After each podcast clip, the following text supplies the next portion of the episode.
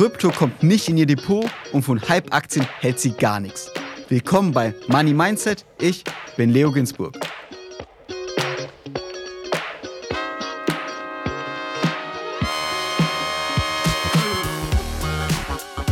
Disclaimer.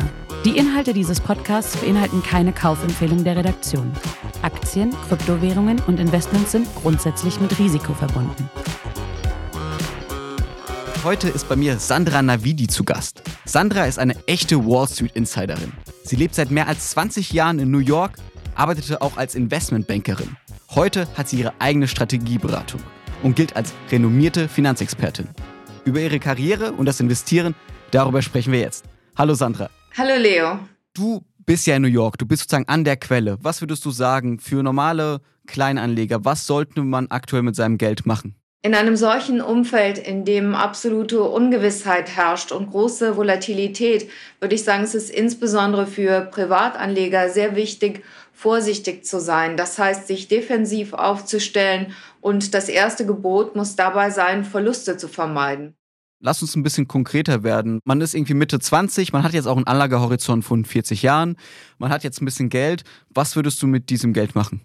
Ich würde sagen, 60 Prozent in langfristige Werte, die Blue Chips, also die Klassiker, die vielleicht nicht so viel bringen, aber die es auch in der Vergangenheit gut durch Krisen geschafft haben, wie die großen Lebensmittelkonzerne oder die Dinger wie Unilever oder Nestle und solche Geschichten. Zu einem guten Teil würde ich in US-Werte investieren, einen kleineren Teil in Europa und einen noch kleineren Teil würde ich allerdings aufsplitten, wobei man auch nicht vergessen darf, man kann sich auch überdiversifizieren. Das sollte man auch im Auge behalten. Aber ich würde auch einen Teil zumindest in, in Schwellenländer geben in Südostasien und ich persönlich am liebsten über ETFs und Mutual Funds.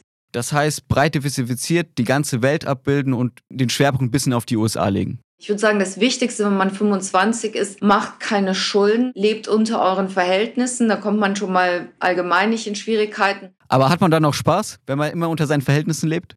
Also ich glaube, die vergangenen Generationen waren relativ verwöhnt, weil es ging immer bergauf. Es gab, okay, es gab eine Finanzkrise, aber trotzdem war das Leben relativ sicher. Und ich glaube, davon kann man nicht ausgehen. Ich lege immer was zur Seite und zwar sehr früh. Und wenn man nachher mehr hat auf der hohen Kante, dann kann man sich ja immer noch was leisten. Das heißt, du selbst hast dann auch einen Sparplan oder wie investierst du jeden Monat?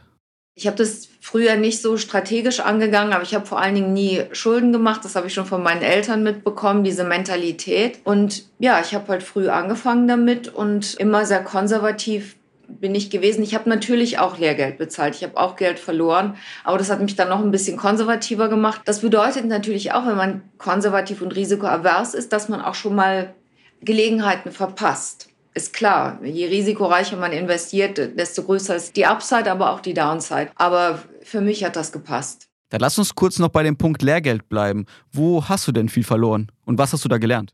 Das war immer, wenn ich auf andere gehört habe und meinem eigenen Instinkt nicht vertraut habe. Es ging um ein Investment und ich habe einen Kollegen gefragt. Ich habe gesagt, weil ich wusste, ich kann das nicht einschätzen. Ich vertraue dir. Das sind meine Parameter, innerhalb derer ich anlegen würde. Und ich habe mich dann auf ihn vertraut. Das war zwischenmenschliches Vertrauen. Und was ärgerlich war für mich im Nachhinein war nicht, dass ich glaube, er hat einen Fehler gemacht, sondern ich glaube, er ist bewusst das Risiko eingegangen, mir einen falschen Ratschlag zu geben, etwas, was ich nie könnte. Aber weil er Kommission bekommen hat dafür. Und das Schlimmste für mich war, dass ich noch jemand anderen an Bord geholt habe. Also ich habe dann einen großen Teil meines Investments verloren. Das war nicht unerheblich. Was war das für eine Summe? Siebenstellig? Siebenstellig nicht. Mehr oder weniger? Bisschen weniger. Aber trotzdem, dann sechsstelliger Bereich wahrscheinlich ist ja auch etwas. Hast du mit dem Kollegen dann nochmal gesprochen? Gab es da irgendwie Auseinandersetzungen oder so? Ich habe nie mehr mit ein Wort gewechselt. Er hat so getan, als ob nichts äh, gewesen sei. Es gab natürlich dann auch, wie sagt man, Diskussionen im Kollegenkreis und ich bin meiner Auffassung nicht alleine. Der hat halt sehr opportunistisch gehandelt. Der sitzt aber in einem anderen Staat, von daher man muss ihm nicht ständig über den Weg laufen. Aber das war auch menschlich eine Enttäuschung. Und die zweite Enttäuschung, wo ich ähm, drauf gezahlt habe, das war jemand, mit dem ich auch befreundet bin, von dem ich dachte, er hat mehr Ahnung als ich. Und ich bin dann in den Cathy Wood Fund gegangen. Das war jetzt nicht der allerschlechteste Zeitpunkt, aber auch nicht der allerbeste Zeitpunkt. Und Vielleicht erholt er sich auch wieder, hat sich ja zeitweise ein bisschen erholt, aber das ist nicht mein Ding. Und das ist eigentlich das, was ich vermitteln würde. Es geht gar nicht um spezielle Investments, aber jeder muss seinen Risikoappetit kennen und auch sein Finanzwissen. Es ist wahnsinnig wichtig, diese Finanznachrichten zu verfolgen und versuchen, ein Gefühl zu entwickeln und sich nicht von Influencern, von Prominenten, von Werbefiguren zu sehr beeinflussen zu lassen. Ich glaube, diese Skepsis, die habe ich natürlich hier an der Wall Street besonders gelernt, weil, okay, einmal bin ich Juristin, da hat man sowieso eine gewisse Grundskepsis. Man ist sozusagen die Aufgabe hier an der Wall Street für mich war auch immer die Risikoeinschätzung, anfangs juristisch und dann später auch ähm, in anderer Hinsicht wirtschaftlich, ökonomisch und auch geopolitisch. Aber dass man eben dieses Risiko ähm, lernt einzuschätzen für sich. Also sozusagen dein Tipp in einem Satz, nicht auf den heißesten Tipp hören von anderen Leuten. Das hat auch Henning Gebhardt in der letzten Folge gesagt, der Fondsmanager. Also man soll seine Hausaufgaben selbst machen und selbst überlegen, in was man investiert und nicht einfach irgendwas nachmachen, nur weil es jemand einem sagt. Genau, und das ist wahnsinnig schwierig. Also wenn wir zum Beispiel uns die FTX-Story anschauen mit Sam Bankman-Fried, da waren ja die renommiertesten Super-Experten Venture Capital Geber aus dem äh, Silicon Valley haben ihm Geld gegeben, noch und nöcher, ohne jegliche Due Diligence Prüfung durchzuführen. Jeder hat gedacht, ach, der andere, der auch namhaft ist und investiert hat, der wird schon seine Hausaufgaben gemacht haben. Aber ich glaube, oft kann man mit normaler Skepsis und normalem Menschenverstand schon eine Sache relativ schlüssig einschätzen. Vor allen Dingen dieser Spruch, wenn etwas äh, zu gut erscheint, als dass es wahr ist, dann ist es im Zweifel häufig auch so. Der ist nur Free Lunch, kann man nur dazu sagen. Aber klar, jetzt nachdem FTX explodiert ist, ist natürlich auch sozusagen auch einfach zu sagen, dass es schlecht war. Zu der Zeit es gab ja nicht sehr viele Kritiker. Oder hast du das Gefühl in New York gehabt, an der Wall Street gehabt, dass da schon viele Leute draufgeschaut haben und gesagt haben, hey, pass mal auf, das ist vielleicht gar nicht so koscher? Nein, ich hatte nicht das Gefühl, dass es viele Kritiker gab. Also die meisten Leute gehen davon aus, dass wenn eine Bank wie JP Morgan oder Goldman Sachs oder Skybridge Capital, wenn die in Krypto investieren, dann muss ja was da dran sein. Aber was die machen, ist natürlich, die geben die Infrastruktur. Die verdienen dann daran Geld, dass andere Leute da rein investieren. Meistens ist ihr Risikoeinschätzung schon so, dass sie sich absichern, dass sie im schlimmsten Fall nicht allzu viel Geld verlieren. Und ganz wichtig, wenn sie Geld verlieren, dann verlieren sie im äh, meisten Fall das Geld anderer Leute, was sie verwalten. Das ist nochmal was ganz anderes, als wenn man sein eigenes Geld, sein Erspartes verliert.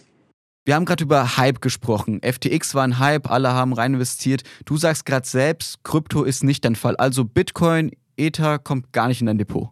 Nein, weil es keinen inhärenten Wert hat. Das ist auf nichts basiert und es ist im Grunde genommen eine algorithmische Formel. Und wir sehen so viele Betrugsfälle und was soll da der Einzelne machen, der zu Hause hinter dem Computer sitzt? Und auf einmal implodiert das ganze Investment. Man kann praktisch nichts machen. Es gibt keine Regulierung, es gibt keinen Mechanismus, wie man sein Geld zurückbekommt, wie das beaufsichtigt wird, das kommt ja vielleicht noch, dann wird es vielleicht etwas besser, aber so wie es im Moment ist, ist es wirklich reine Spekulation. Ich sage nicht, dass man das nicht machen soll, aber dann nur mit Geld, was man verkraften kann, zu verlieren und ich, ich verliere nicht gerne Geld.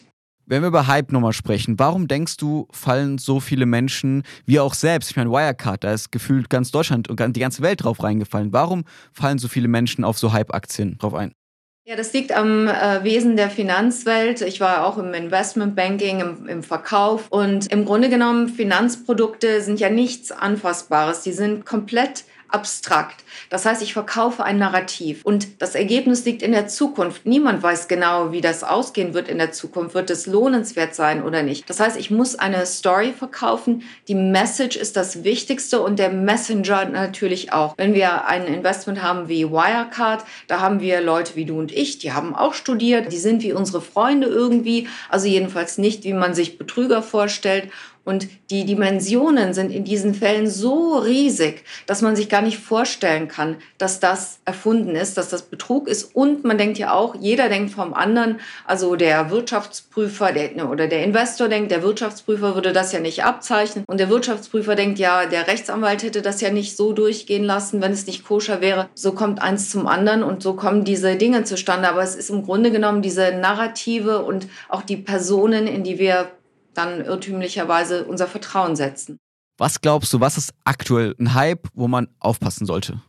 Also ich würde sagen, Krypto ist, ist der größte Hype immer noch. Also immer, wenn man irgendwie so eine super komplexe Konstruktion sieht, sollten zumindest schon mal die Alarmglocken angehen. In gewissem Maße ist es legitim, wenn es darum geht, zu steueroptimieren oder wenn man ein Investment möglich machen will, dadurch, dass man über ein anderes Land geht, zum Beispiel Luxemburg oder die Niederlande, dann kommen schon mal so verschachteltere Konstruktionen zustande. Aber wenn es dann doch sehr unübersichtlich wird, dann ist es doch direkt verdächtig, weil so war es auch bei Wirecard, dann dient es tatsächlich zur Verschleierung. Das heißt, immer darauf achten, wenn es zu gut ist, ist es wahrscheinlich nicht wahr.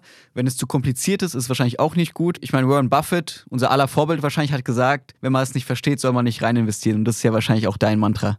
Ganz genau. Und auch wenn zum Beispiel Zinsen unglaublich hoch sind, viel höher als woanders, und es gesagt wird, es gibt aber bei gleichem Risiko, heißt es dann oft, das ist auch eine Sache, wo sagt, nein, wenn es mehr Zinsen gibt, dann ist das Risiko automatisch größer. Da muss man eben wühlen und gucken, wo ist dieses Risiko. Wenn wir kurz in die Vergangenheit gehen. Du lebst ja seit 20 Jahren in New York City. Erzähl uns kurz, du hast da auch als Investmentbanking gearbeitet, als Juristin, hast jetzt eine eigene Strategieberatung.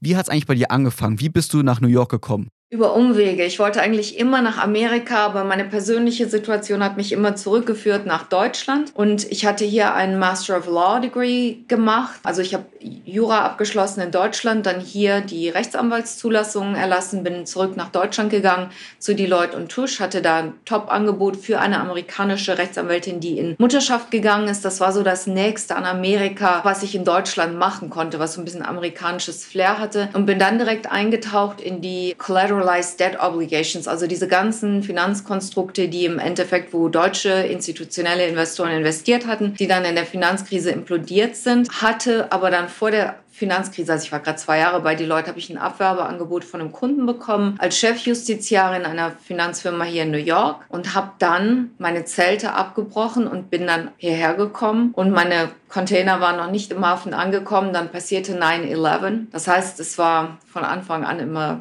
viel los hier in New York. Wie hast du 9-11 wahrgenommen? Ich war noch ganz frisch. Ich kann mich sehr gut erinnern. Das war ein wunderschöner Tag. Ich war im Büro. Ich hatte Deutschland gerade am Telefon, als das äh, erste Flugzeug in den Turm äh, geflogen ist und dachte direkt, ich hatte da schon mal gearbeitet in, in den Twin Towers. Ja, im Grunde genommen, es war surreal. Das kann man erstmal gar nicht verarbeiten. Ich konnte von meinem Apartment aus diese Rauchsäule noch tagelang sehen und es war gespenstisch war schon traumatisierend. Wie hat dieser Anschlag dich verändert? Das ist sehr schwer zu sagen im Nachhinein, weil ich glaube, in dieser Notsituation, ich war hier ganz neu, ich war erstmal dann auch risikoavers und dann passiert so eine Totalkatastrophe, die man kaum verarbeiten kann. Ich war hier noch nicht wirklich verankert, ich hatte noch nicht viele Freunde und ich habe die nächsten Tage danach komplett gekleidet mit einem Rucksack neben dem Bett und Wertsachen und Pass und so weiter erstmal geschlafen, weil man gar nicht wusste, passiert jetzt noch mehr Anschläge. Und ich weiß, zwei Monate später, glaube ich, ist ein Flugzeug abgestürzt in Queen. Und das war so das erste Mal, dass Emotionen in mir hochgekommen sind. Aber ich habe 9-11 in den Jahren danach immer verdrängt. Und erst beim 20-jährigen Jubiläum letztes Jahr mich mit der Materie erstmals näher auseinandergesetzt. Du hast gerade gesagt, du wolltest schon immer nach Amerika. Was war da in dir, dass du gesagt hast, ich will dahin?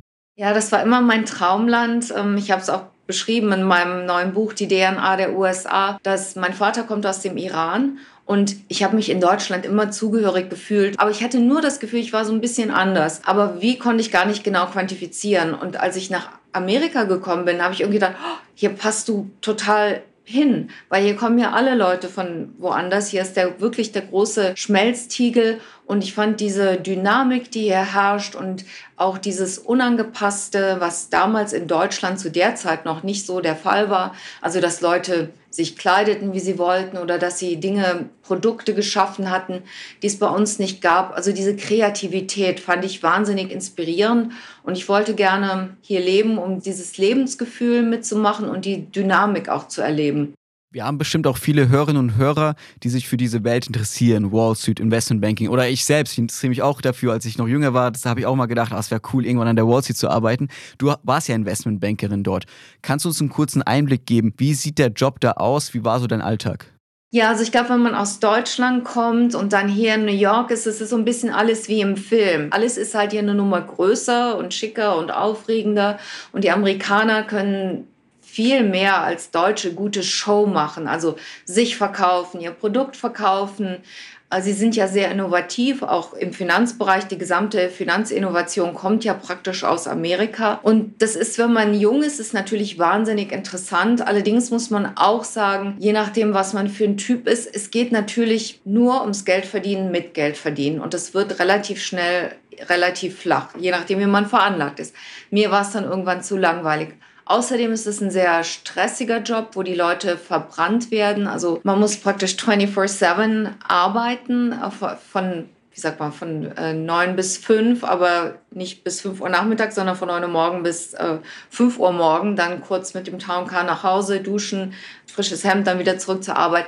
Das ist hat sich zum Teil gebessert, weil es gab auch in den Medien negative Berichterstattung über die Arbeitsbelastung, insbesondere jüngere Arbeitnehmer. Aber ich würde sagen, Investmentbanking ist ein Bereich, wo die Leute unbedingt rein wollen, um in so kurzer Zeit wie möglich so viel Geld wie möglich zu verdienen, um dann möglichst schnell wieder rauszugehen. Und vor allen Dingen, wenn man lange dabei ist und auch viele Leute hier kennt und sieht, wie die leben, dann ist das Image, was man von außen so hat, dann blättert das so ein bisschen ab, weil es die Leute hier in Amerika, okay, die gönnen Erfolg mehr, als das in Europa der Fall ist, aber trotzdem wollen sie mithalten mit anderen. Es gibt also einen unheimlichen Verdienstdruck.